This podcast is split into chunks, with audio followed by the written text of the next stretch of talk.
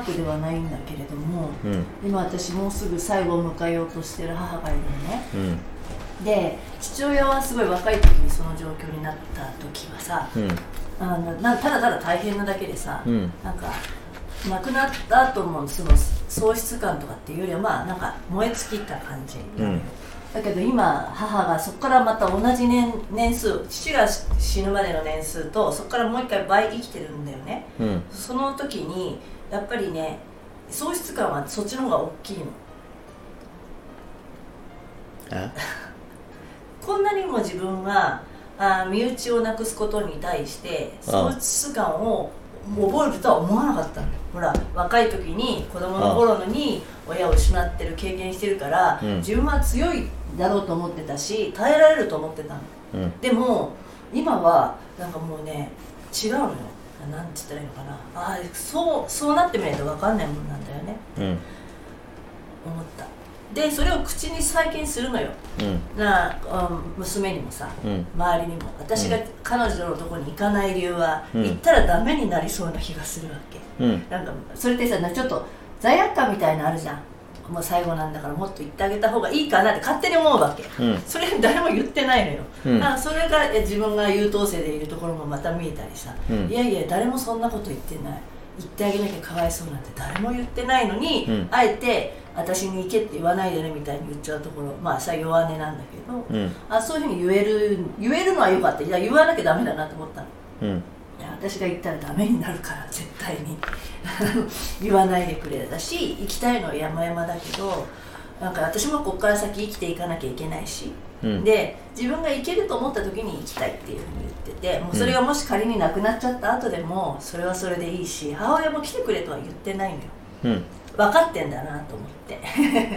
っていうのが今この年になってまた分かったっていうところですね。うん。はい。そういうこともあるんだなとうんであとそれとともにやっぱ母親って違うんだな父親とと思ってさ、うん。なんだろうな。ち父親って大黒柱だったし強いものだけれどもああ母親っていうのはまたまた全く親としても全く別のものなんだなっていうのが分かったね、うん。うん、それは同性だからっていうのもんじゃないの？どうせあとはまあそのそこから先も寄り添って生きてくるわけじゃない、まあ、そんな寄り添って一緒に住んだわけじゃないけど、うん、より長く生きるとやっぱり喪失感っていうのは大きいんだなと思った。なんかよく年取ったお母さん介護した介護し終わって亡くなるとさ、うん。一旦喪失感に陥っちゃう女性多いじゃない？うん。介護してなんか献身的に介護すればした人人ほどうん。あその人の気持ちが若干わかる、うん、だからこそ何かやってなきゃいけないんだなってのも思うわけ、うん。それだけに献身的になったら終わったら喪失感って本当に喪失しちゃうから、うん。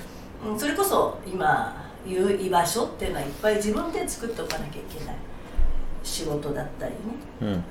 今いろんなことあるじゃない、まあ、そういう心境になったから私もそんなところがあるんだなって。うん。がんになったってもうダメだって言われた時はまあまあそんなもんだろうと思ったけどでもそれでも元気だったけどももう最後終末期になってきた時にどんどん分かるわけじうん。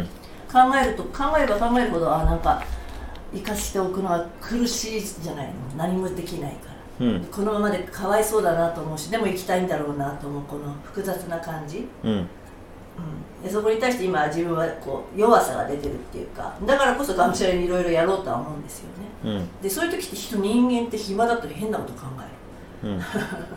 ななんかやっていくっていうのは大事だなと思って暇は良くないことを考える。